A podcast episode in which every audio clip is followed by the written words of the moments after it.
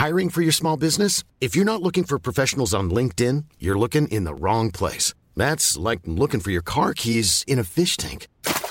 LinkedIn helps you hire professionals you can't find anywhere else, even those who aren't actively searching for a new job but might be open to the perfect role. In a given month, over 70% of LinkedIn users don't even visit other leading job sites. So start looking in the right place. With LinkedIn, you can hire professionals like a professional. Post your free job on linkedin.com slash people today. Nadie nos dijo que vivir en la ciudad es tan caro, es tan caro. Lo que significa crecer. significa crecer? La crisis de los 30. Que lo que somos hoy no era lo que pensábamos que íbamos a ser. Que nadie tiene la respuesta. Que la terapia es canasta básica. Canasta básica. Por más que lo desmenucemos. Oiga, joven, ¿sabe dónde está la calle? No sé qué. me tener un hijo. Nadie nos dijo. El podcast donde hablamos de lo que en serio nadie nos dijo. Con Annie Gross, Ter Montes de Oca y Javier Basurto. Nadie nos dijo. Esta semana volví por cuarta ocasión en mi vida, creo, al gimnasio. Y no sé. ¿Por cuarta ocasión en tu vida o en el año? No, en mi vida. A un gimnasio, o sea. Ah, un gimnasio. No hacer ejercicio, a- un no hacer ejercicio, me refiero a aparatos y estas cosas. Y. Verga, o sea, fui. Dos días seguidos dejé de ir. Es mi primera semana en la que se supone que andas con al 100, con la pila arriba y perdí la motivación en dos días. O sea, ¿cómo le hace la gente que lleva más de un año en un gimnasio? Yo creo que es gente que le gusta, ¿no? O sea, creo que a todos nos gustan diferentes tipos de ejercicio. Y eso es lo que te motiva. O sea, a veces te puede costar mucho trabajo decir como, tengo que ir a hacer ejercicio, pero si es algo que te gusta, pues ya le echas tantitas ganas y vas. Pero a mí también el gimnasio güey, no ¿cómo se te me da. gustaría el gimnasio? En serio. Ay, es que o que la gente nos diga cómo le hacen para motivarse, porque neta ya traté. El primer día fue, bueno, esta semana fui tres días. Un día fue con una playlist y fui cambiando, ¿no? Las canciones que te gustan. Luego bajé una que se llamaba Gym, no sé qué. Motivation. Gym Motivation, una mamada así. Y tampoco, o sea, la escuchaba y. Yo siento que influye, aquí en la Ciudad de México influye mucho de que todos los gimnasios están súper llenos, siempre, y tienes que alternar con los aparatos. Y también influye de que, o sea, mucho el instructor o la rutina que tengas, porque si tú sabes llegar y ya cuando te acostumbras a que tu rutina es tal y lunes haces esto, martes esto, miércoles esto, y ya no ocupas al instructor que te esté viendo, este, como que te motivas más. Pero cuando tiene que estar alguien atrás de ti y vas tú solo y te haces güey y que sacas el celular, ahí es cuando ya todos te va a la mierda. Yo siempre necesito que alguien esté detrás de mí. Pero O sea, que- son que- muy groseros los instructores. A mí lo que Bueno, me- quizá no un instructor de gimnasio, pero, o sea, necesito estar como en una clase que me digan qué hacer y así, porque si no, yo soy esa que se hace, güey. A mí lo que me pasa en el gimnasio es que yo estoy tratando de dar el 100, pero entonces, obvio, está lleno de espejos, ¿no? Y entonces vas y entonces el 80% de la gente está como ya, pues, muy mamada, ¿no? Y entonces como que hacen el mínimo esfuerzo o luego así tú estás dándolo todo y ves que es una miseria lo que tú estás cargando cuando ellos usan el suyo y lo mueven así como, ¿sabes? La, hasta abajo Sí, y sí, dices, sí. verga, pura indignación nada más vas a recibir.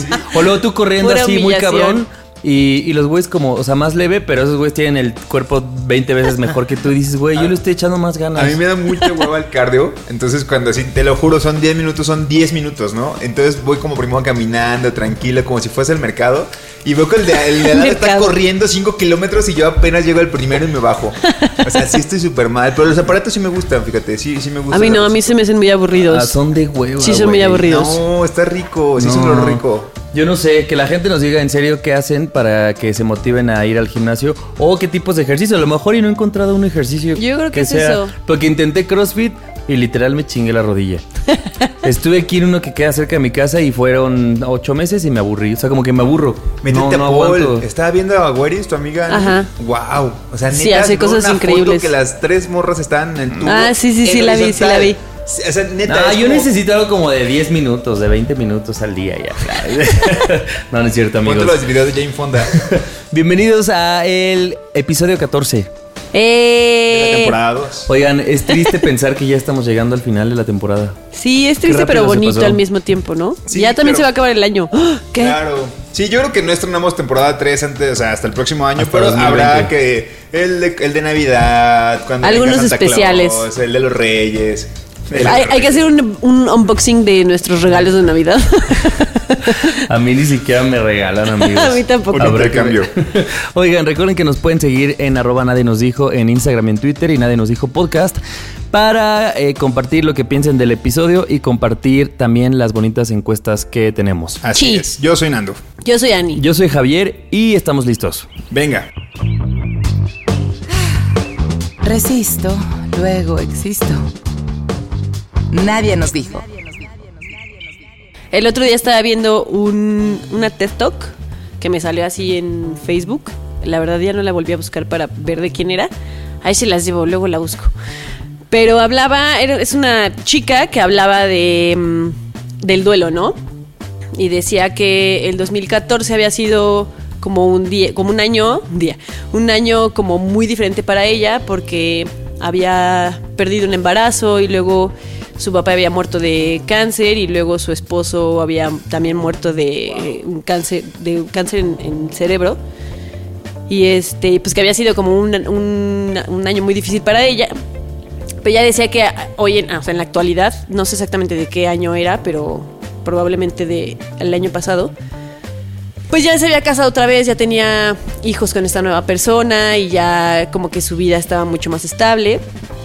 Pero decía que le chocaba eh, este concepto de la, de la gente que le decía como move on, como sigue adelante de lo que te, o sea, como olvida lo que te pasó y sigue adelante. Y ella decía como, pues no, porque lo que hoy en día soy y hoy estoy casada con esta nueva persona, pues porque mi ex marido falleció y porque yo soy lo que soy hoy. Gracias a, o sea, A todo el a cúmulo, pesar de claro. lo que pasó y por eso la persona con la que estoy se enamoró de esta persona que soy hoy en día. O sea, como que no, no, no es que des la vuelta a la página y esa página ya no exista, sino que es parte de tu historia. Sí, te formó a lo que Te eres formó, ahora. exacto. Y también me hizo pensar que a veces hay gente que, o sea, como que ahora estuve pensando muchas cosas del duelo, no sé por qué. Y mm, me hizo pensar que hay gente que mm, no nada más no, no es que no le dé la vuelta a la página, sino que se crea como una personalidad o se construye a sí misma a partir de algún duelo en su vida.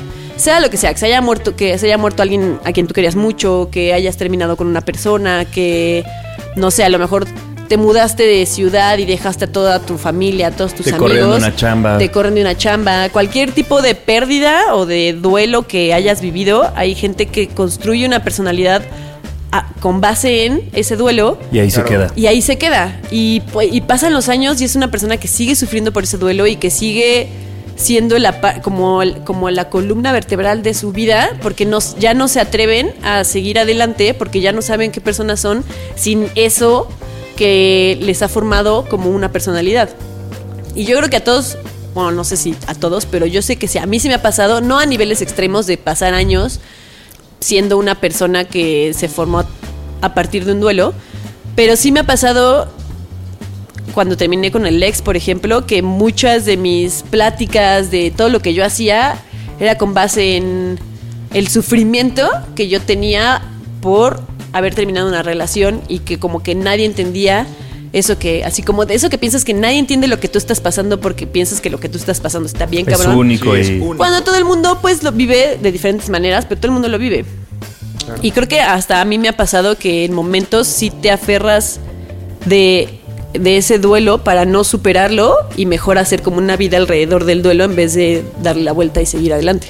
Te entiendo. Y, y creo que es una cosa inconsciente, tal vez, que de repente empiezas como en una parte que hablar de ese duelo te hace bien. A mí, por ejemplo, pues te, te hace bien hablarlo y hablarlo en un principio y luego como que te acostumbras a sentir ese especie como de cobijo. Ajá. Y entonces poco a poco vas tejiendo, vas tejiendo y cuando te das cuenta ya, güey, estás calentito, acomodado, acurrucado. A mí me pasó como decías tú, Ana, con cuando una vez corté con una ex, todo mi discurso era de eso.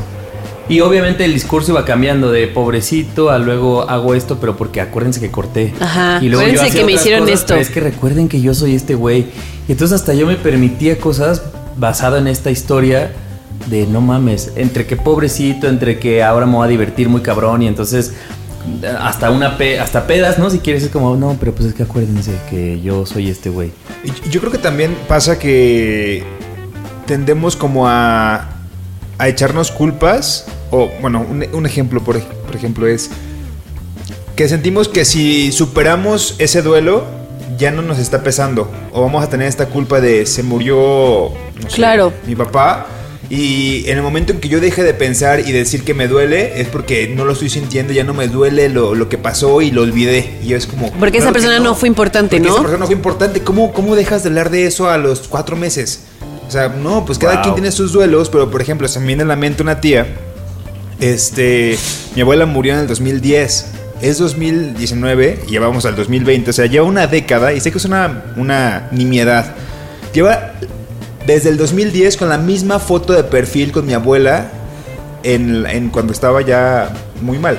O sea, era cuando ya, no se podía parar porque falleció de cáncer. Entonces mi abuela sale al lado de ella, como en las últimas fotos que se tomaron. Y lleva 10 años con esa foto.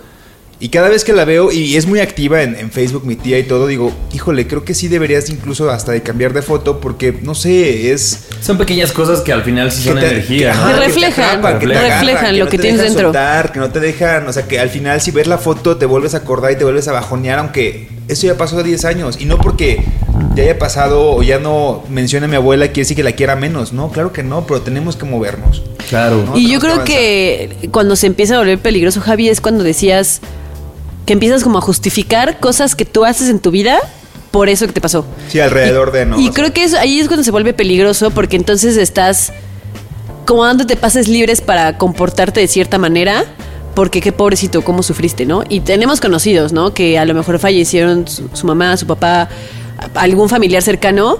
Y hasta la, hace muchos años y hasta la fecha Es que acuérdate que hago esto por este Ajá, episodio. hasta la fecha, incluso la gente que los rodea es como justifican sus, sus actos con un, es que, pero es que acuérdate que falleció tal persona y entonces él está muy afectado o ella está muy afectada y pues hay que entenderlos porque pobrecitos y pues no, Y o que, sea, y que al final también creo que lo riesgoso es que como el duelo pues siempre viene acompañado o generalmente viene acompañado de tristeza y de muchas emociones, como que de repente te sientes incapaz de juzgarlas porque es como, es que este es el duelo de Ana y entonces si tú estás haciendo A, B o C, yo puedo decir como, es que yo no sé lo que estás sintiendo. Claro. Y entonces respetamos demasiado como las acciones del otro hasta que llega un momento en el que dices, güey, pues sí, no estoy en tus zapatos, no me ha pasado eso, pero tampoco vengamos a justificar exacto.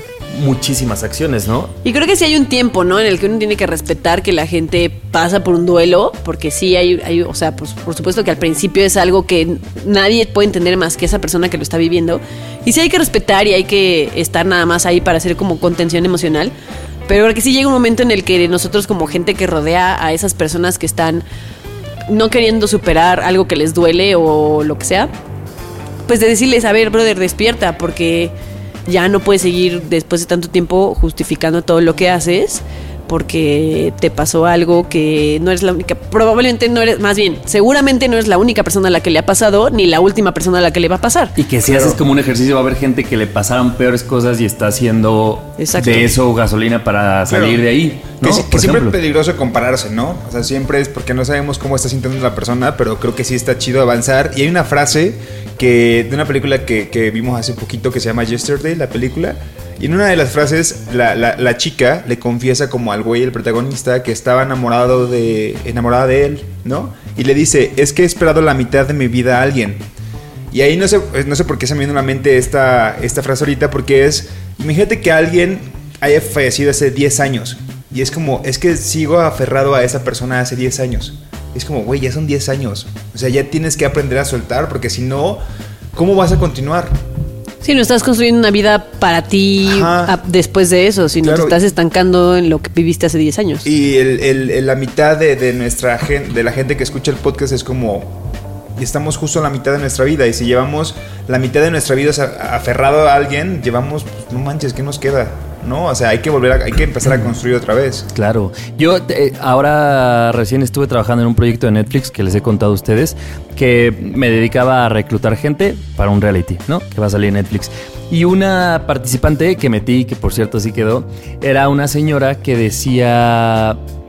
Yo les tenía que preguntar cuál es su motivación para poder entrar al reality. Y ella decía que su esposo había fallecido hace tres o cuatro años, no me acuerdo. Y dice, entonces yo durante estos años he vivido tanto en el luto, porque también bueno, creemos esta, esta cultura mexicana de luto y de vestirte negro y estar triste, ¿no? Dice que no me permitía ni siquiera ver una película de comedia, por ejemplo, porque yo decía, pues me la voy a pasar, me voy a pasar bien, probablemente me ría. Y entonces le estoy fallando de alguna manera Qué a- difícil. a mi esposo porque yo lo amo y lo amé y muchas cosas. El punto es que, bueno, claro, como dices, Nando, no vamos a juzgar, pero el punto es que ya llega a, les digo, no sé si son tres o cuatro años y dice, para mí entrar a este programa, más allá de la lana, más allá de lo que haya que hacer, es una forma de demostrarme a mí y como tener una cámara de, una cámara y atrás de ella un chingo de gente, de decir, güey, a partir de ahorita ya enterré todo y tengo el derecho de reírme y tengo el derecho de venir y de divertirme en un programa como estos, de hacer grandes cosas, porque ya entendí que, que- que el amor que te tengo o que le tenía a su esposo, pues no va ligado con la tristeza que se supone Que yo sea miserable, en lo- el resto claro. de su vida, ¿no? Y, y que era algo que siempre nos decían, bueno, por lo menos yo recuerdo que alguien, mi mamá me lo dijo alguna vez, o lo leí, que el corazón es muy grande, o sea, se puede expandir cada vez más, ¿no? Entonces es como, no una persona como esta de la, de la charla TED, este nuevo esposo no vino a ocupar un espacio en el corazón Claro, de claro. su esposo que murió de cáncer, ¿no? O sea, simplemente todo el amor que sentía por esa persona que murió ahí sigue y va a seguir. Va a seguir. Pero el corazón es tan grande y sé que escucha que se escucha cursi, Eso viene en la película de Her. que, que, que puedes, o sea, puedes incluir a una persona y amarla incondicionalmente igual de grande que la anterior. O sea, no, no, no por eso va a estar mal aceptarlo. Esta chica de la TikTok, TikTok. De la TikTok. en el Instagram. Estoy- Te voy a pasar el teléfono de la persona que me está Fíjate. Es que estoy sentada Yo muy la- cerca de Nando. Yo vi la Talk en el Instagram Mira, de Nando. Apúntale, Mira, dice, 55, 47.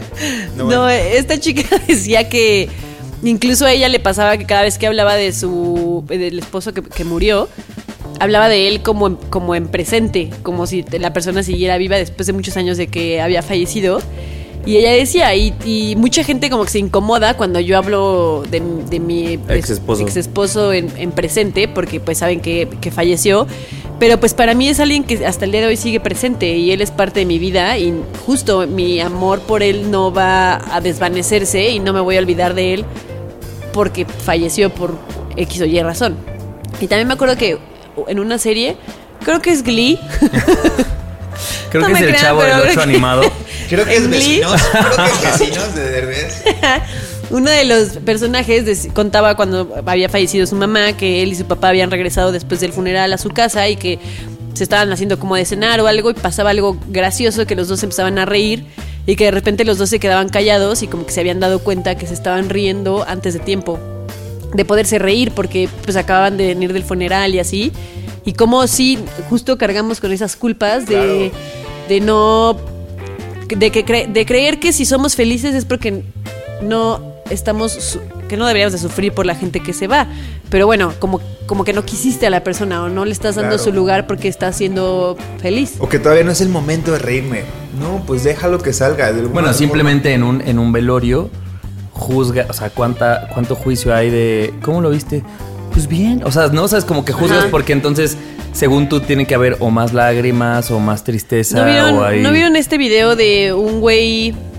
Ay, no me acuerdo en dónde era, en Escocia o algo así, que falleció y entonces hizo que lo enterraran con una como grabadora como, y, y él había grabado como un chiste para hacer reír a la gente en su funeral. Guau. Y entonces lo estaban enterrando y empezó, empezó a escuchar como si estuviera tocando la puerta así y empezó a decir como, sáquenme, sáquenme, ¿por qué me? Pero como de broma, o sea, todo el mundo Todo sabía que era sabía. broma. Ok. Y entonces todo el mundo se empezaba a reír en- mientras estaban literal así como casi casi echando la No, tierra. No, no, no. Eso está Y, mal. y, o sea, como que a mí me hizo sentir muy incómoda, pero después dije como, bueno, pues le ayudó a su familia a, a pasar por un momento que es des- devastador, devastador con algo de risa y, tampoco le veo como, justo tenemos esto de tienes que sufrir en ese momento. Porque es como, Pero todo el pobrecito, mundo- como se acaba de morir y yo riéndome, no puedo. Exacto, y todo el mundo se estaba muriendo de la risa. Lo voy a buscar y se los voy a pasar Hay porque que la verdad está en muy nadie cool. nos dijo en el, en el Instagram. Sí. Amigos, cortemos el tema porque hoy soy productor y ya se me había olvidado que nos estábamos pasando un poco de copas. Ya está.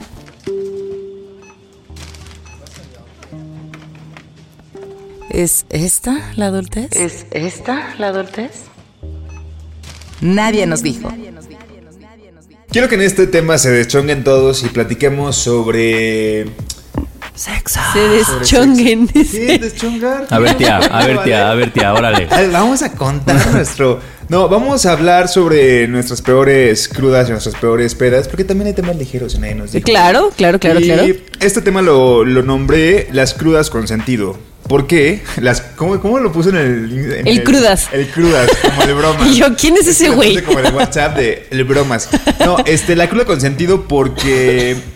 Nos damos cuenta que llegar a los 30 es una edad donde ya nos pegan todo, ¿no? O sea, ya el cuerpo nos pasa factura, ya sabemos que si tomamos tenemos que elegir o el viernes o el sábado para salir. Y de verdad, ya elegimos las crudas que vamos a tener. No manches, sí. O sea, pero de verdad, o sea, puedes salir a tomar Las batallas. y que ligeramente te pongas ebrio y que vuelvas a casa y al día siguiente estés como, híjole, pues sí me siento medio ahuevonado, con un caldito se me pasa, ¿no? Así una, una perilla como las que tenemos después del podcast, puede ser, ¿no? Pero tú sabes que si viene el cumpleaños de una persona importante o una gran fiesta en la oficina, no puede haber dos grandes fiestas el mismo fin de semana. Es como... Tú sí nos la aplicaste. Tus crudas. Tú y la Clau. Claro, sí, sí, sí, es- exacto. El fin de semana de mi cumpleaños. Entonces, yo quiero hablar sobre que a los 30 sí tenemos que elegir sobre si nos enfiestamos, nos pasamos súper cabrón de chelas y de vino, de lo que sea. Porque sabes que una cruda a nuestra edad, o sea, y me caga decir que a nuestra edad porque me siento grande, pero no estamos tan grandes, pero sí nos pegan más cabrón. Sí, sí, pegan más cañón. O sea, sí, eso. Yo, yo decía que a mí no me daba cruda y no, olvídalo. Fíjate que hoy justo estaba pensando en eso. Me estaba pensando. Estaba echada en mi cama toda ebria. Bien cruda. Ah, no. no, no, no. No, pero justo estaba pensando que eh, lo que les decía antes de que empezáramos a grabar, que como que últimamente no nos hemos visto tan seguido entre semanas para echar la chela, para lo que sea. Y después pensé como, ay, pero qué rico, porque ya me costaba muchísimo trabajo levantarme al día siguiente. Imagínate, eso pensé yo que vivía para esas reuniones entre semana y ahora digo, ay, qué rico, porque cómo me cuesta trabajo levantarme al día siguiente. Yo la neta es que a mí todavía no me dan crudas. Cállate. No, en serio. espérame, es verdad. O sea, yo, yo sí. Me- ¿verdad? me cayó. Yo no, yo no, yo no entro en este tema, pero lo que yo sí tengo que abonar al tema, no sé ustedes, Hey, folks, I'm Mark Marin from the WTF Podcast, and this episode is brought to you by Kleenex Ultra Soft Tissues, your ally to help tackle your allergy symptoms this season. I love the change of seasons, but nobody loves pollen and all those other things floating in the air that make you sneeze during this nice weather. Kleenex Ultra Soft Tissues are hypoallergenic and allergist approved, so fight back against watery eyes and runny noses without worrying about irritating your skin. For this allergy season, grab Kleenex and face allergies head on. Pero creo que pasamos de tener ahora crudas físicas a en los 20 que tenías crudas morales. O Ah, sea, sí, Creo sí. que es más, es menos frecuente que a esta edad despiertes y es como, verga, ¿con quién me agarré? Verga, ¿qué hice? A, a haber hecho Debo- tal desmán. Como que ahora solo te doy la cabeza porque además tomas una cuarta parte de lo que a lo mejor bebías antes. Bueno, a mí me pasa. Y an- yo sí. Ah, ya conoces tus límites. Ah, pero yo sí despierto. O sea, si tantito me duele la cabeza, te lo juro, digo. Qué chido que me da la cabeza. En contra, o sea, o más bien comparado a mis 23 que te juro despertaba y era, le voy a escribir a Ana para que me cuente qué hice porque no me acuerdo. Estaban cabrones. O cuando horrible. estábamos en la prepa que no querías ir al día siguiente a la escuela porque sabías que todo el mundo te iba a juzgar por el- los desmadres que habías hecho Eso, el viernes o un día antes en una peda. Sí, que, que no te levantas con fotos o con videos que te están mandando la gente en los grupos porque sabes que Yo por lo me menos acuerdo- estuviste borracho y no te acuerdas, pero no hiciste desmanes, pues. Yo recuerdo una, una que desperté y no me acordaba de nada, ¿no? Y entonces me acuerdo que agarré el celular y dije, ojalá y no vea nada. Y entonces nada más en un grupo de WhatsApp era como, te pasaste, Javier, así. Y, y yo, verga, verga, verga, verga, verga. Eso se los juro hace años que no me pasa. Sí, ya tiene Sí, un que no le eso pasa. es como parte de las bondades de tener 30 casi, este, que sí no hay crudas morales, pero las físicas no es solamente un dolor de cabeza, o sea, sé que quizá a ti, pa- para ti sea más tranquilo y te dé como, no sé, un dolor intermitente en tu cabeza y se supera al mediodía, pero hace tres, hace un mes, un mes, en el cumpleaños de Ponce, este, mi amigo, eh, tú me viste. No me puedo, o sea, de verdad yo sentía, Javier, seguramente me cayó algo mal ayer porque estaba vomitando, me A mí me la cae, mal, cabeza. me cae mal la gente que al otro día... Tenía frío, Pues te echas me una los chela el otro huesos. día, Sí, ¿no? sí, sí. Te echas una chela. Mi roomie hacía el otro día, "Eh, no quiero nada. Y yo, Pues, eh, Un clamatito, yo, Un clamatito, un algo, pero la gente. no a mí, ¿sabes qué me pasa? Eh, Que no. Son pocas veces las que me dan crudas. O sea, me acuerdo, por ejemplo, de tu cumpleaños, Javi, el día siguiente yo me quería morir. Ahí sí me dio una cruda así horrible, horrible, horrible. No me dan crudas, pero me. O sea, si de por sí me cuesta trabajo levantarme la en las mañanas, cuando tomo y estoy desvelada, así neta no puedo. No puedo levantarme. Y pues. Adultez, tengo que ir a trabajar a huevo. No. Entonces, eso es lo que me cuesta trabajo. Más que me dé cruda, que me sienta mal al día siguiente, es que no me puedo levantar y La me siento cansada. La desmañana, me tengo que levantar y luego ya estoy así toda cabeceando en la oficina porque no dormí bien. No, y, y que aparte que ahora ya usamos como grandes señores que somos, el fin de semana, qué bueno que si se, se tiene un paseo para salir por ahí, que si quieres lavar, que si quieres Que si tienes que ir a enmarcar unos cuadros, pues vas el sábado. Claro, entonces sabes que tu día se va a ir a la mierda. Porque si Sí, de verdad te- si te entregaste y tuviste una, una cruda con sentido, te vas a entregar. Y sabes que no vas a hacer nada y vas a estar funcional hasta las 7 de la tarde. A mí, ¿sabes qué me pasa? Que si tuve una fiesta y el día siguiente no tengo nada que hacer, así nada, nada más que esas cosas que... Como que no tienes compromiso con nadie. Como que dices, tengo que lavar ropa, pero dices, bueno, es que es por compromiso conmigo misma, Claro. nah, me la puedo saltar. Si no tengo un compromiso con alguien, sí me tiro todo el día. Pero si tengo un compromiso con alguien, por más que me pinches cueste trabajo, me levanto y luego ya se me pasa y digo como, ay, bueno, ya hice más cosas. O sea, bien pude estar todo el día en mi casa, pero gracias a que tenía que hacer esto, me levanté y estoy Oye. haciendo cosas. Claro. Y ya puedo, ya que me encarrero, ya puedo. Oigan, pero- pero ¿saben también qué pasa a esta edad? O sea, entre más grandes, ¿Qué? que es este cliché de no digas que quieres algo tranqui porque cuando dices que quieres algo Ah, sí. tranqui termina saliéndose de control. Pero creo que también nos pasa a esta edad. Es como que ya somos personas que planeamos incluso los días que tenemos para empedar. Claro. Pues llega un jueves que haz de cuenta estás como hasta la madre porque si tu chamba, porque si entonces es como vamos a relajarnos. Entonces te relajas y de repente terminas hasta el dedo a las 3 de la mañana. Que son cosas como que dices, güey, ahora las cosas que no planeas de repente un día se te sale de control. Sí. Sí. Pero no por, ni ya ni siquiera a lo mejor es por la euforia, es como porque son estos pequeños huecos que tu vida encuentra de, a ver, este güey ya planeó todo, por aquí me cuelo, porque, güey, en tu vida tan estructurada, Sí, pues o- le tienes que dar esos huecos. O, o yo creo que a veces es como. Si, si una peda como estamos aquí en, la, en el comedor de tu casa, Javier, y se descontrola, es porque todos teníamos como estas ganas de vernos, o tenemos como esto de.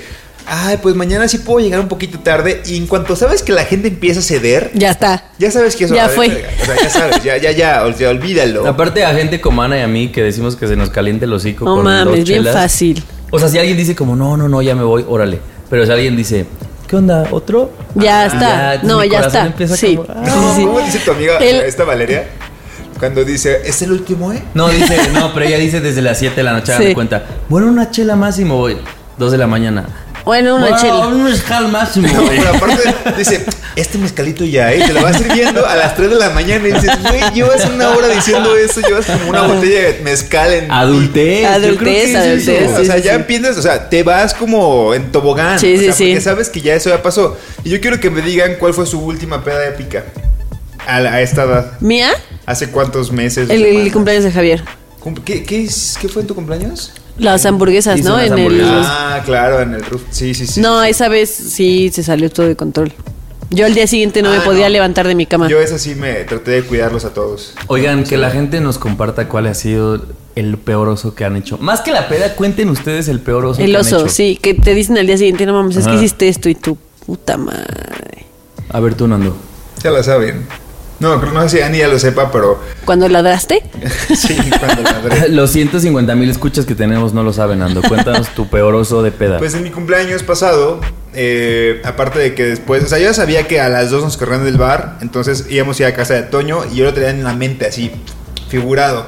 Fuimos a casa de Toño, estaba dormido, me empecé a comer una servilleta que alguien, según yo, alguien me la puso en mi sope, no estoy seguro, pero según yo, la me empecé a comer la servilleta y ya después me puse a ladrar. O sea, le- neta, a ladrar, o sea, como ladrar como triste. o Quiero sea, decir que yo estuve ahí y le hacía como. Y todo así, ¿qué te pasa? Rarísimo. Bueno, rarísimo. pero no estuvo tan de oso, ¿sí? Sí, eso no es tan de oso. No, es, no. Yo pues, creo que mi peor oso fue esos épicos 18 años, Javier, ¿te acuerdas? De nuestra amiga Cristel. Esa historia, sí, así Que no, por recuerdo. supuesto que no me acuerdo nada y solo desperté en mi cama. Y cabe mencionar que era una fiesta en la que estábamos los amigos y los papás de los amigos. O sea, estaban ahí mis papás. Entonces, cuando desperté en mi cuarto dije, fuck, llegué a este lugar porque seguro me cargaron mis papás. Y ya obviamente después pues todas las historias que me contaron que estaba El en las escaleras. que se va armando Ajá, que estaba yo en las escaleras vomitando y mi mamá agarrándome el cabello. Perdón, papás. Horrible. Se me salió de las manos. esa porque Ana y yo nos pusimos muy mal. Según yo, es culpa de que un mesero mezcló todo. Entonces, como que la, la fiesta era por fases y de repente te daban alcohol A y luego B y luego C y pues nosotros no sabíamos. Entonces yo Por me acuerdo. fases. Yo me acuerdo que yo estaba en un, en un, en un WC agarrado. Y entonces mi papá me vio, fue un show y entonces bajamos y yo lo único que recuerdo fue que mi papá dijo, con permiso. Y entonces le hicimos un lado porque Ana estaba vomitando en una cubeta. Con su mamá a un Con su Con mamá a mi lado, mamá agarrándome el reteniéndole Y yo como que no entendía. Cada quien, cada papá entraba y se llevaba a su borracho y se iba así. no, terror, raro, terror, terror, terror. Pero tiene 10 años de eso. O Tiene sea, 10 ya estamos años. en otro lugar. Sí. Otra cosa que sabemos de Cuautitlán Izcalli, de su Es que el juventud. alcohol es adulterado, amigos. Oigan, cuéntenos cuál ha sido su, su borrachera más Pero épica o el que oso que hayan la, hecho. la más reciente fue la de tu cumpleaños y la mía la de mi cumpleaños. Pero yo recuerdo una vez que en el intercambio vomité, o sea, de verdad vomité la olla. O sea, estábamos en una casa como de estudiantes porque me fui a intercambio. ¿Vomitaste la olla? La olla. Y yo dije, híjole, ojalá que nadie se dé cuenta que la olla la vomité porque al día siguiente me dijeron que la había vomitado y dije, la voy a tirar y que nadie se dé cuenta. La o sea, olla. una, o- una olla. Una olla, una olla de la cocina. O sea, No dijiste, "Tira la manches. olla. Mm, Ajá, dije, voy a ver, pero eh, o sea, obviamente me levanté hasta mediodía después de haber vomitado el... Me tuvieron que bañar, o sea, me tuvieron que Te bañar, vomité el, el colchón de, de la persona con, la, con un, un roomie que tenía ahí. Mal, mal, mal, mal, mal. Y después escucho que otro estudiante que estaba iba a casa así cuarto por cuarto a tocar y decir, Fernando vomitó esta olla, no la vayan a usar. Y iba a otro cuarto, Fernando vomitó esta olla, no la vayan a usar. Y yo, hijo de su perra madre brasileño, te lo Qué juro. oso. Sí, qué puto oso. Y lo peor es que tuve que cambiar el colchón. O sea, no, no, no, no. Qué no asco, fue. qué Pero asco. pues era la juventud. Era la juventud. Cuéntenos, cuéntenos ustedes qué hicieron en juventud. En juventud en éxtasis. Nadie nos dijo. El podcast donde hablamos de lo que en serio nadie nos dijo. Con Annie Gross, Fer Montes de Oca y Javier Basurto. Nadie nos dijo. El otro día estaba hablando con una amiga y me contó que hizo un viaje con la familia de su novio. Y entonces me contaba como todas las cosas que vives cuando te enfrentas a conocer a la familia de tu novio y o de tu pareja y este cliché que en realidad cuando te casas, decir casar o vivir con alguien, también un poco empiezas a compartir pues con la familia, claro. ¿no? Y entonces específicamente lo que le pasaba a ella es que la familia de su güey son, es de estas familias muy unidas. Y la de ella no. Entonces ella me dice, yo vengo de, de que si yo tenía vacaciones, pues igual los alimentos los hacíamos juntos, pero cada quien en esos ratos se podía ir a leer un libro, a caminar, hacer lo que sea, y estos güeyes todo lo quieren hacer juntos. Entonces dice que para ella era muy complicado porque era demasiada convivencia, pero pues como que tenía que un poco chingársela porque era el viaje Claro. con su güey, y entonces era un poco complicado. Y eso me recordó que una vez en terapia mi, mi psicóloga me decía que hay, digo, como que ella me, dividía, pero por el tema de la terapia en ese momento, a la familia en dos tipos, que es un poco lo que quiero hablar, ¿no? Las familias que son muy unidas, que ella me decía, o, para términos de terapia le llamamos la familia muégano, y las familias separadas. Las muégano son estas familias pues que siempre estuvieron juntas, que generalmente vienen de, de papás que no están divorciados y que tienes estas cosas como de pues yo siempre recuerdo a mis papás ahí para mí en todo momento, ¿no? Y luego están las familias separadas que vienen, eh, pues que a lo mejor tú como hijo tienes carencias de yo recuerdo que no estuvieron en tal momento y en tal momento, en tal momento y tal, como que son mucho más desprendidas, ¿no? Sí. Y entonces, pues luego te- eh, creces, no importa en qué familia sea. Digo, y estos son obviamente los extremos, porque tú puedes estar como en medio, ¿no? Pero entonces empiezas a, a vivir y a relacionarte con otras personas y esas personas pues vienen de sus propias familias. Y lo que me decía mi psicóloga es tienes que entender que cuando tienes una pareja, tienen que crear, aunque no sea de manera, o sea, en una boda, me refiero a, tienen que crear su propia familia. Y lo importante de crear acuerdos de primero reconocer de, de qué tipo de familia vienes tú Claro. y, tu, y tu pareja, para luego decir, bueno, vamos a establecer qué acuerdos sí y qué acuerdos no. Porque lo que me puse a pensar es que, por ejemplo, esta amiga mía, pues la pasaba bien en, en el sentido que yo le decía, ¿y qué hacías? Pues convivía. Pues entonces me chutaba esto, me chutaba estar todo el día con la familia y así. Y entonces creo que luego tenemos estas cosas que decimos, güey, se casaron y, y todo cambió. O de repente la morra o el güey se empezó a portar extraño. Porque entonces creo que hay un proceso en el que también como que dateamos con la familia de nuestras parejas. Sí, que De- tratas de dar como tu mejor cara y no es como que no seas tú, pero es como el esfuerzo para estar siempre, ser eh, ese familiar que se va incluyendo el mejor o la mejor. Y que así como que cuando dateas con alguien eres más, este, no sé, te arreglas más, haces más cosas. Igual con la familia es como que aceptas más cosas y pones sonrisas más. Sí, señor. Claro. Sí, claro. Que de repente, obviamente, si tú quieres que esa relación tenga un, un largo plazo, pues va a llegar un momento en el que esa jeta ya no va a existir, o sea, ¿no? Entonces, Claro. es como, "Ah, ¿por qué no empezamos también a normalizar? O, no estoy diciendo que seas grosero, pero decir como, oye, yo no funciono así y entonces que una persona pueda decir, por ejemplo, oye, yo no voy a convivir todo el día con la familia en el viaje. Voy un rato y Voy ya. un rato y ya. Y entonces también normalizar del otro lado que no sea como pinchana mamona, ¿por qué no se queda a jugar Jenga con nosotros cinco horas? Pues porque, güey, tal vez vino de una familia o de una- un, un universo que no, y no está mal, ¿no? Sí, y que también está, está del otro lado, ¿eh? O sea, también debemos de normalizar que quizá si yo vengo de una familia em, un poco más separada y de repente la pareja puede decirte, pero es que tu mamá no, no, no, no me quiere ver, no me quiere conocer, o tus hermanos, ¿por qué no, o sea, ¿por qué no salimos con tu familia? Es Claro. como, güey, güey, porque ni siquiera salen conmigo, ¿sabes? O sea, es como... Y tú de, sí, ni a mí, morro, ¿qué- ¿de qué me estás hablando? Sí, me cambian el nombre. Es como también hay que saber o sea, ver las dos partes, ¿no? Cuando la familia es muy unida y llega a ese punto medio, y cuando la familia es muy desunida y si tu pareja es al contrario, o sea, que tiene una familia súper muega, no va a decir, es que no le intereso la tuya y es como, no, güey, simplemente así es mi familia y así somos nosotros. Yo creo que mucha de esta tarea es como, o sea, tiene que nacer de la persona que es su familia y es su pareja. O sea, la que es como la mediadora. Esa persona tiene que aprender a darle su lugar a su pareja con su familia. Totalmente. Y, y explicar, a ver, esta persona no viene de la misma familia de la que venimos nosotros. Esta persona tiene sus propias maneras de comportarse y así como entre nosotros nos aceptamos, así vamos a tener que aceptar a esta persona. Y no quieran que se quiera mimetizar y quiera ser, quieran que sea como somos todos nosotros cuando viene de un contexto completamente diferente. Sí, y que si tú y yo somos pareja y los dos venimos de familia muégano, pues a lo mejor va a ser más fácil. O no, a lo mejor va a ser complicado porque yo quiero que tú jales con mi familia y tú con la tuya. No, lo sé, o, pues. o porque el, eh, o porque el tipo de convivencia es diferente y a lo mejor en mi familia somos bien llevados y en la tuya son súper sentidos y de repente si yo le hago un chiste medio acá pesadón a tu hermano, se va a enojar conmigo porque qué pesada soy cuando pues en mi familia es bien normal. Claro, o sea, Pero, o también Hay de que tu todo. familia es, o sea, súper numerosa. Y mi familia es como, güey, pues nomás somos tres, o mi- mis hermanos y mi mamá, ¿no?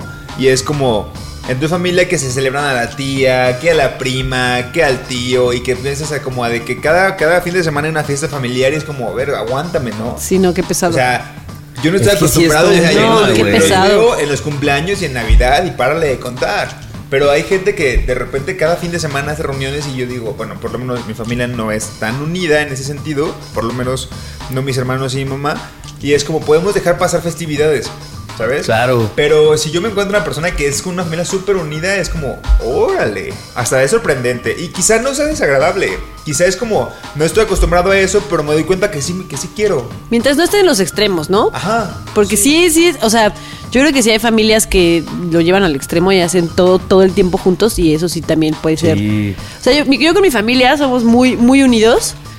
Hablando mis papás y mis hermanos y algunos de mis primos y de mis tíos también se juntan más o menos seguido con mi familia. Pero no somos de fest- o sea, como que hemos aprendido. Antes sí, yo cuando me mudé aquí a la CDMX, todos los fines de semana iba a ver a mis papás, todos los fines de semana, así, y mi hermano también. Y era así de que nos vamos juntos casi casi y estábamos todo el fin de semana allá y si no podía ir me sentía súper mal y ahora es al revés, ahora paso más fines de semana acá y voy menos para allá, como que también he aprendido a darme yo mi vida acá. A porque un poco, ¿no? Entonces Claro. tienes dos vidas, la vida que dejas que dejaste allá entre comillas porque no la has dejado Familiar. y la vida que tienes acá y pues también está bien Claro. ponerle como Y, y algo que se me hizo bien chido para concluir es que mi terapeuta me decía, a veces, por lo menos en México socialmente, como que creemos que la familia muégano es lo máximo. Porque entonces pues es esta familia que, yay, amor a cada ratito y te apoyamos y estamos en todo. Y entonces eso, y obviamente la familia separada pues tiene una connotación negativa por ausencias, por cosas así. Y entonces ella me enseñaba un poco el lado B que, que cualquier cosa, persona tenemos, ¿no? Lo bueno y lo malo, pero me decía, por ejemplo, lo malo de una familia muégano es que desdibujan los límites, Sí. ¿no? Porque Sí. entonces, como todo es en nombre del amor y como yo te amo tanto, papá, hermano, hija, lo que sea, Me entrometo en todo. porque entonces el Claro. amor, el amor borra la línea de que yo voy a opinar de tu pareja y de tu trabajo y de tu casa y de cómo la tienes adornada y de si me cae bien o no tu, tu suegra y de cómo educar a tu hijo. Claro. Porque- Y deja tu opinar de que llegan a tu casa y te empiezan a ordenar las cosas como esa persona piensa que debe de estar tu casa y dices, oye, es mi casa. Claro. No la tuya. Y que muchas veces también esta persona que eh, forma parte de, de esa, de esa familia está mu- tiene muy normalizado que se metan tanto en su vida. Claro, y pues claro, porque ellos te educaron. Así, para ti es algo normal. Sí, sí, sí. Entonces, Imagínate con pareja tener- como pareja tener que lidiar con algo así. De que lleguen, o sea, que ya estás viviendo con alguien y que llegue la, suegra. suegra. o que las dos familias sean súper muéganos y las dos familias se entrometan en una. Qué horror. Ahí sí son vecinos. Ay, son Dios. Y entonces, y entonces, por ejemplo, el otro lado decía, las, las familias separadas tienen una gran ventaja, que es que no lidian con expectativas. Porque han entendido que, Cada quien su que vida. cada quien su vida, y entonces, como cada quien su vida, tampoco te paras diciendo, verga, tengo que, o sea, ¿qué expectativa tendrá mi mamá, mi hermano, mi cuñada? Pues te vale madres. Y entonces también genera que, que, que seas una persona mucho más libre de estas ataduras de expectativa que ya hemos hablado en otros episodios mucho más genuina. cómo te atan las expectativas familiares, ¿no? Entonces es como, digo, más allá de que tú naces en una familia y no puedes hacer mucho al respecto, a lo mejor esto, primero reconocer de qué familia vienes, qué cosas te gustan, qué cosas no, y aprender que cuando quieres compartir tu vida con alguien, o sea, que tengan los dos la disposición de moldearse a, un- a puntos medios, Sí. ¿no? Sí, Estoy de acuerdo. Que están formando una nueva familia. Eso, eso es súper importante. Un aplauso. Un aplauso. Entre más grandes, más complejos. Nadie nos dijo. Nadie nos dijo que un duelo, por supuesto que te marca, pero no debe definirte. Que acabaríamos eligiendo qué crudas valen la pena. Y que cuando eliges estar con una persona, también eliges estar con la familia. Nadie nos dijo que podemos reír después de un duelo. Que a los 30 las crudas duran todo el día. Ay, sí.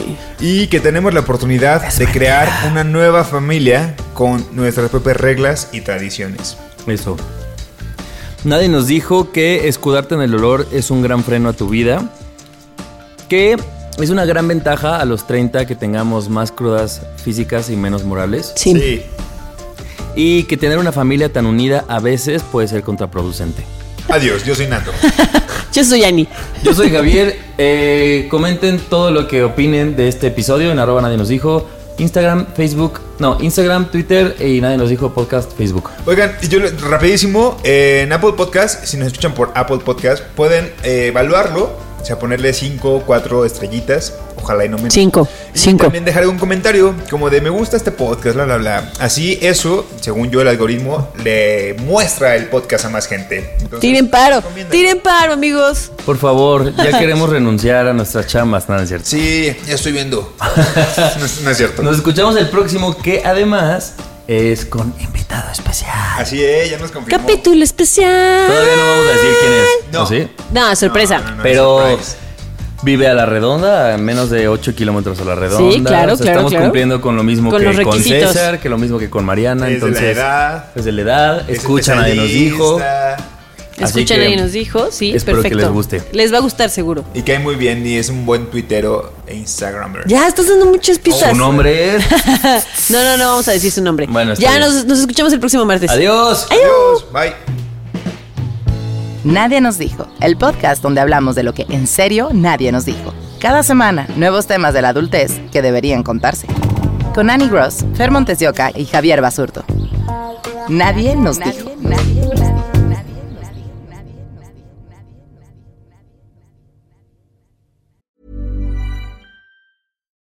would you like to look five years younger? In a clinical study, people that had volume added with Juvederm Voluma XC in the cheeks perceived themselves as looking five years younger at six months after treatment. Look younger, feel like you. Add volume for lift and contour in the cheeks with Juvederm Voluma XC. Reverse signs of aging by adding volume to smooth laugh lines with Juvederm Volure XC. For important safety information and to find a licensed specialist, visit juvederm.com. That's J U V E D E R M.com. Not for people with severe allergic reactions, allergies to lidocaine, or the proteins used in Juvederm. Common side effects include injection site redness, swelling, pain, tenderness, firmness, lumps, bumps, bruising, discoloration, or itching. There's a risk of unintentional injection into a blood vessel, which can cause vision abnormalities, blindness, stroke, temporary scabs, or scarring. Talk to a licensed specialist to find out if it's right for you.